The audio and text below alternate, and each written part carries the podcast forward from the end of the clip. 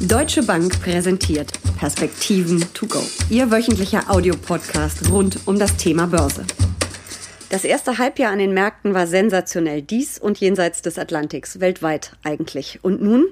Tja, eitel Sonnenschein an der Wall Street. S&P und Dow Jones haben gerade erst wieder neue Rekordmarken markiert. Und äh, ja, in Deutschland, da hagelt es Gewinnwarnungen. Der DAX kommt nicht vom Fleck, im Gegenteil. Wie geht es weiter? Worauf müssen wir uns als Anleger jetzt einstellen? Darüber rede ich jetzt mit Ulrich Stephan, Chefanlagestratege der Deutschen Bank. Mein Name ist Jessica Schwarzer und damit herzlich willkommen zu einer neuen Ausgabe von Perspektiven to go. Jahresauftakt sensationell, ein wirklich tolles erstes Halbjahr. Hast du damit gerechnet? Wir hatten ja schon über das erste Quartal gesprochen. Da war das so ein bisschen die Gegenbewegung zum schlechten Jahresende. Aber dass das so weitergeht? Ja, vor allen Dingen hat mich der äh, gute Juni ähm, überrascht, äh, der dann doch getrieben war durch die Notenbanken und getrieben war dadurch, dass man Hoffnungen hatte, dass äh, Xi Jinping und äh, Donald Trump, also die Präsidenten Chinas und der USA, sich doch noch irgendwie die Hand geben würden zum Handelsstreit. Das ist dann noch beide äh, auch eingetreten und äh, wie gesagt, bei den Notenbanken warten wir noch, aber die Signale gehen ja auch in die Richtung weitere Zinssenkungen, eine expansivere Geldpolitik und das hat dann die Märkte nochmal getrieben. Ich muss nur einen äh, ganz kurz, wenn du mir noch erlaubst, sagen, der DAX kommt nicht vom Fleck, also plus 17 Prozent. In den letzten Tagen im zweiten Halbjahr. So schlecht. Das meinte ich. Ist so schlecht auch noch das nicht. Stimmt. Also ähm, das ist schon erstaunlich, trotz der doch Einschläge, die wir gerade auch in Deutschland, der DAX ist ja ein relativ überschaubarer Index mit nur 30 Werten und da gab es ja doch ein paar, die durchaus Diskussionen äh, ausgelöst haben im ersten Halbjahr und auch jetzt hier im zweiten, dass wir trotzdem immer noch äh, so gut performen, ist schon erstaunlich. Ja. Ich dachte da jetzt auch eher so an den Beginn des zweiten Halbjahres, das war ja nicht mehr so toll. Du hast es gerade schon gesagt, wir haben Alles ein paar gut. Aber die Märkte, Themen. die Märkte sind eben sehr, sehr stark im Moment von makro- und volkswirtschaftlichen, politischen Themen äh, abhängig. Also die äh, Gewinnrevisionen sind doch relativ heftig negativ. Also die Analysten sind, sind sehr viel optimistischer ins Jahr gestartet. Mittlerweile sind die Gewinnerwartungen deutlich zurückgekommen. Auch die das nennt man mal Pre-Earning-Season, also die Unternehmen müssen vor der eigentlichen Berichtssaison an die Öffentlichkeit gehen, wenn sie erkennen, dass die Analysten Schätzungen mhm. der Dinge, die sie dann in ein paar Wochen berichten werden, offensichtlich falsch sind. Mhm. Und das war schon in Europa, aber auch in den USA sehr negativ. Also die Erwartungen jetzt für die Berichtssaison, die ansteht, sind sehr stark nach unten genommen worden. Und das hat dann zur Folge, dass wir wahrscheinlich sogar mit Überraschungen rechnen können. Es ist so, ja auch einfach, da die Prognosen dann zu schlagen, gell? wenn sie so weit runtergesetzt so, worden sind. So ist es. Ne? Also wir reden allein über knapp fünf Prozent in Europa, die dort äh, zurückgegangen sind, in den USA auch äh, deutlich zurückgelaufen. Also Insofern, wenn dann auch noch die Notenbanken tatsächlich dazukommen, äh, dann kann es sogar sein, dass Aktienmärkte weiterlaufen im zweiten Halbjahr. Das heißt, so ein S&P 500, der erstmals über 3000 Punkten notiert, der Dow, der mittlerweile sogar über 27.000 Punkten liegt, ähm, das ist mit Blick in die nahe Zukunft gerechtfertigt? Oder sehen wir da eher so ein Bad News, a Good News? Na, wir sind sicherlich nicht mehr billig an den Aktienmärkten. Wir sind jetzt auch nicht übertrieben teuer, aber wir sind eben auch nicht wirklich billig. Und vor dem Hintergrund fragt man sich, naja gut, wie weit gehen denn die Unternehmensgewinne noch zurück, beziehungsweise die Gewinnerwartungen zurück? Also wie teuer werden denn dann Aktien? Aber dann kommt sofort im Reflex die, die Frage auf, was sind denn die Alternativen?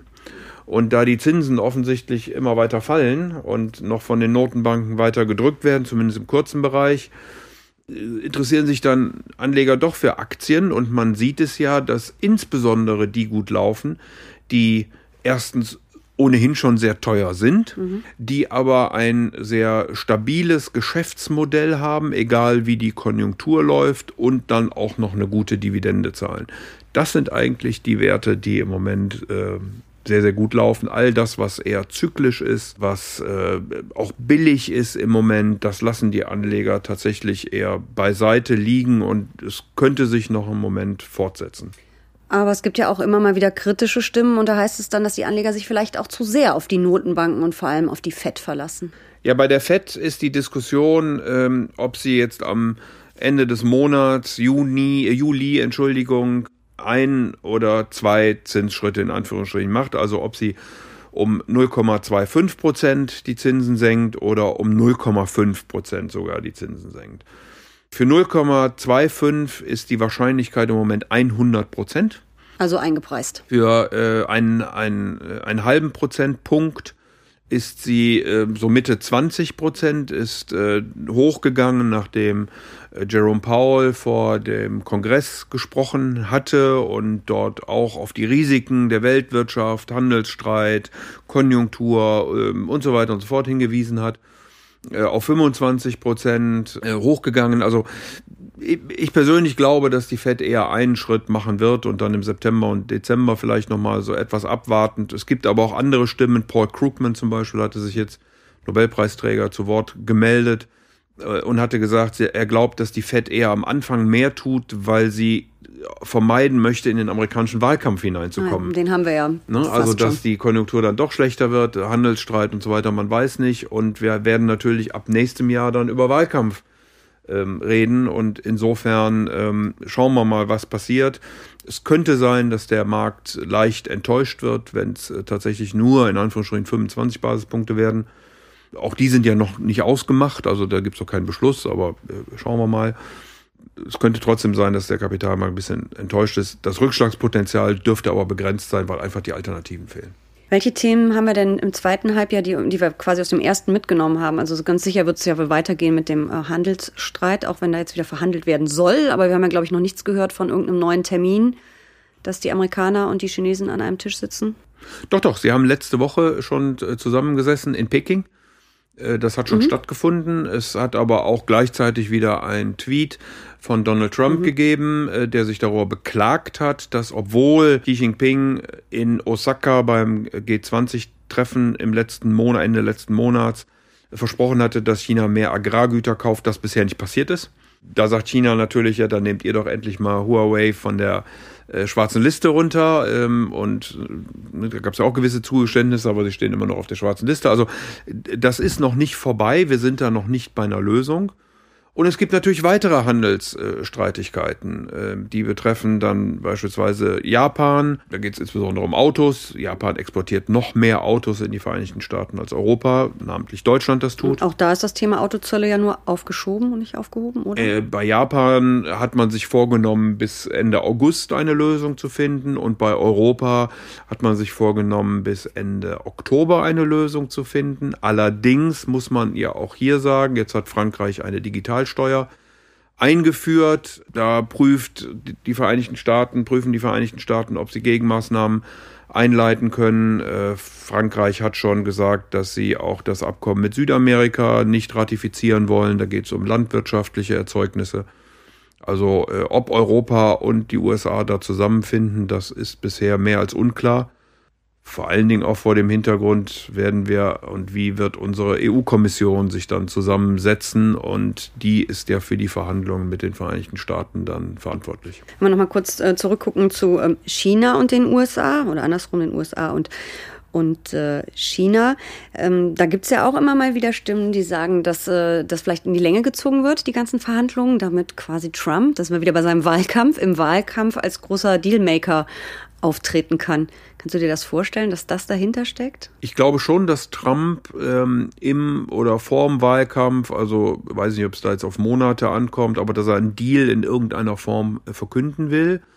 Äh, vor allen Dingen, weil er natürlich, wenn wir über Agrarrohstoffe äh, reden, also vor allen Dingen über, ähm, über Sojabohnen, ja, die, ähm, die China ja importieren möchte, dann natürlich ein Deal, einen Erfolg nach Hause und gerade auch seinem Klientel gegenüber äh, bekannt geben kann. Also insofern könnte ich mir das schon vorstellen, dass man das technologische Problem wirklich löst, das glaube ich wird länger sein. Also ich würde sagen, man schafft eher einen Kompromiss auf der Handelsseite, als dass man ihn auf der technologischen Seite bekommen kann. Vielleicht noch ein Wort. Ähm, man muss auch bedenken, dass die Chinesen kaum noch äh, Leistungsbilanzüberschüsse insgesamt haben. Äh, die liegen in so einer Größenordnung von äh, unter 100 Milliarden US-Dollar, wohingegen die Europäer bei 600 Milliarden plus liegen. Ähm, das ist ungefähr so viel, wie die Amerikaner an Defiziten haben. Also das Hauptaugenmerk, was Handel angeht, sollte schon USA Richtung Europa dann gehen. Ähm, China, da gab es gerade ähm, Konjunkturzahlen, also Wachstumszahlen. Konjunktursorgen sind ja wahrscheinlich auch das, was uns äh, weiter äh, wirklich noch ähm, begleiten wird im zweiten Halbjahr. Da gab es jetzt wieder diese, wie ich ja fast finde, ein bisschen unsäglichen Schlagzeilen. Schwächstes äh, Wachstum nach, seit 27 Jahren bei 6,2 Prozent Wachstum. Ähm, ich glaube, wir wären froh, wenn wir das in Europa oder in den USA mal wieder sehen würden. Ähm, glaubst du, dass das weiter zurückgeht oder? Ja, das glaube ich schon. Aber das ist auch völlig normal bei einer Volkswirtschaft, die mit ähm, oder die mittlerweile eine Größe hat von ungefähr 12 Billionen äh, US-Dollar. Also von daher dürfte einen das eigentlich nicht äh, schrecken. Ich glaube, dass der Handelsstreit natürlich äh, Bremsspuren hier hinterlassen hat. China wird umso mehr stimulieren, ähm, je ärger, länger dieser Handelsstreit dauert und je schneller er gelöst wird, desto weniger wird man dann stimulieren müssen. Also man wird versuchen, das Wachstum so plus minus sechs Prozent zu halten. Wir rechnen damit, dass es in diesem Jahr eher etwas drüber liegen wird und im nächsten Jahr dann äh, möglicherweise ein wenig drunter liegen wird. Aber das ist ja nicht das Einzige, was wir noch haben. Wir haben noch den, das, das Brexit-Thema, was uns äh, begleitet, ja nicht nur aus dem ersten Halbjahr, sondern auch aus dem letzten und vorletzten Jahr noch. Immer nicht gelöst. Äh, es scheint doch so zu sein, dass wir auch Boris Johnson zulaufen werden, deren Zuspruch bei den Tories nach momentanen Umfragen und ähm, äh, ich glaube, die Wahllokale sind noch bis übernächste Woche geöffnet, aber dann ist auch, auch Schluss. Von 75 Prozent, also das scheint sich doch so abzu, zeichnen. Die Frage ist, wie es dann weitergeht, ob man in einen ungeordneten oder geordneten Ausstieg eintritt. Wenn er ungeordnet wird, äh, ist das sicherlich, also ohnehin kein Wachstumsmodell, aber dann wird es natürlich dann nochmal zäher. Äh, dann sind ja so nette Beispiele wie das äh, dass Iberia nicht von Madrid nach Barcelona fliegen darf, weil die britische Airways gehören und in Europa keine Genehmigungen mehr haben. Also da sind ja schon relativ viele Spielarten. Ich hoffe, dass man vernünftige Übergangszeiten finden wird. Aber das ist sicherlich ein Thema, was wir beobachten müssen, weil auch die Zeit knapp wird Richtung Oktober. Ob man dann nochmal bereit ist zu verlängern, wird auch davon abhängen, ob Großbritannien denn überhaupt einen solchen Antrag stellt. Äh, wir haben Italien noch äh, mit, dem, mit dem Haushalt. Ähm, das äh, ist jetzt zunächst mal begraben worden, weil Italien signalisiert hat, sich dann doch an die Absprache mit Europa halten zu wollen, aber die würden erfordern, dass man für das Budget des nächsten Jahres erhebliche Einsparungen macht. Äh, da das Budget im nächsten Jahr dann im Oktober verhandelt werden müsste, droht da eben auch nochmal Ungemach. Wir werden äh, Landtagswahlen in Deutschland haben. Ähm, wir werden eine, eine, eine Revision äh, haben der, äh, des Koalitionsvertrages Vielleicht platzt die Koalition auch. Wie auch immer dann die Entwicklungen in Deutschland sind, werden wir beobachten äh, müssen. Zusätzlich Handel, äh, also äh, Russland, wir haben genug Themen, die wirklich rumlaufen und. Den Iran ähm, haben wir auch noch, so. den Iran-Konflikt. Selbstverständlich haben wir den noch, da können auch permanent Unfälle passieren. Also auch das ist ja mal höher gekocht vor zwei Wochen, ist mittlerweile naja, will nicht sagen beruhigt, aber es ist doch äh, etwas, etwas ruhiger geworden. Aber äh, da können jederzeit Unfälle passieren und Trump will ja auch die Sanktionen nochmal weiter äh, anziehen. Es läuft gut, äh, Aktienmärkte haben eine gute Performance. Wie gesagt, die Fundamentaldaten werden etwas schwächer. Wir erwarten da keine Katastrophe, wir erwarten nach wie vor äh, leicht positive Gewinne, keine Rezession. Ähm, aber wir erwarten auch nicht, dass all diese Dinge eskalieren. Also insofern wird man das weiter beobachten müssen, auch für das zweite Halbjahr. Äh, nur wenn die Notenbanken eben noch offensiver werden, äh, dann, äh, dann fehlen auch irgendwann die Alternativen, mhm. wo ich denn überhaupt noch einen positiven Beitrag oder eine Chance habe auf einen positiven Beitrag. Ansonsten bin ich ja mit Ansage negativ und das werden wahrscheinlich die meisten Anleger verhindern wollen wenn man sich die Märkte anguckt, sind ja europäische Aktien deutlich günstiger bewertet äh, als amerikanische. Das hast du vorhin schon gesagt, dass ja auch US-Aktien schon recht teuer sind. Ähm, sind in Europa dann die vielen negativen Nachrichten oder diese möglicherweise eskalierenden Konflikte schon in den äh, Kursen eingepreist? Ja, teilweise ist das mit Sicherheit so. Also ähm, traditionell haben die Amerikaner aber eine höhere äh, Kapitalrendite, deswegen sind die Bewertungen in der Regel auch höher. Sie haben auch ein höheres Wachstum. Ähm, also da gibt es doch einige Faktoren, die dafür sprechen, einfach, dass Amerika höher bewertet ist äh, als Europa. Aber äh, du hast schon völlig recht. Äh, Amerika, Europa, Entschuldigung, ist einer der unbeliebtesten Märkte für Investoren im Moment, weil man eben doch einige Baustellen hat. die auch noch ungeklärt, ungelöst sind, äh, weil das Wachstum schwach ist. Amerika ist ein erstaunlich stabiler Markt nach wie vor. Wir haben ja neue Höchststände im S&P 500 erreicht. Ähm, also insofern ähm, ja, ich würde jetzt nicht den einen völlig absingen gegen, gegen den anderen. Man muss da schon, glaube ich, auch ein bisschen mit Diversifikation spielen. Wie soll ich mich dann positionieren? Also beides gehört wahrscheinlich ins Depot, aber trotzdem eher. Ja, wir haben im Moment noch ein etwas stärkeres Gewicht sogar in den USA. Aber das wird auch jetzt von den Notenbanken abhängen. Wir erwarten ja nicht nur Kürzungen in den USA, wir erwarten ja auch, dass die Europäische Zentralbank nochmal die Zinsen äh, senkt. Also all das, was wir diskutiert haben unter Normalisierung, ist wohl abgesagt. Und äh, vor dem Hintergrund sind wir im Moment noch eher etwas stärker in den USA investiert, ähm, aber auch in Europa. Wir haben aber eher Qualitätsaktien, hört sich mal ein bisschen blöd ein, ist aber das mit gemeint, was eben sehr stabile Geschäftsmodelle mhm. hat und auch eine Dividende zahlt, die man eben in Coupons fast nicht mehr bekommt. Man darf ja auch nicht vergessen, nach zehn Jahren oder zehn Jahre nach der Finanzkrise laufen langsam die Bonds auf, die überhaupt noch einen positiven mhm. Coupon haben. Also wird das gerade für äh, Kapitalsammelstellen, Fondsmanager, Pensionskassen, Stiftungen, Versicherungen, ja. Mhm. Stiftungen immer schwieriger, einen positiven ähm, Beitrag hier zu erzielen. Und äh, deswegen werden sie wahrscheinlich ausweichen, auch auf Aktien, vor allen Dingen auf die, von denen man eine positive Dividende erwarten kann. Wenn wir jetzt alles zusammenfassen, wir haben immer noch eine ganze Menge Risiken, die wir aus dem ersten Halbjahr mit ins zweite genommen haben. Aber alles in allem würdest du im Moment eher Entwarnung geben und sagen, dass 2019 aller Voraussicht nach und wenn jetzt nicht irgendwas eskaliert, ein gutes Anlegerjahr wird, ein gutes Aktienjahr? Also das haben wir ja schon und ich wäre auch der Hoffnung, dass wir das über die Ziellinie retten können.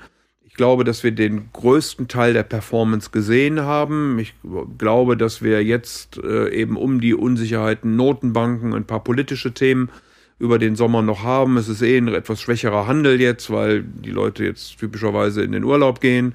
Aber dass wir dann äh, spätestens mit dem vierten Quartal wieder zulegen können und äh, die Märkte positiv, ich glaube sogar äh, am Ende höher schließen werden, als wir heute stehen.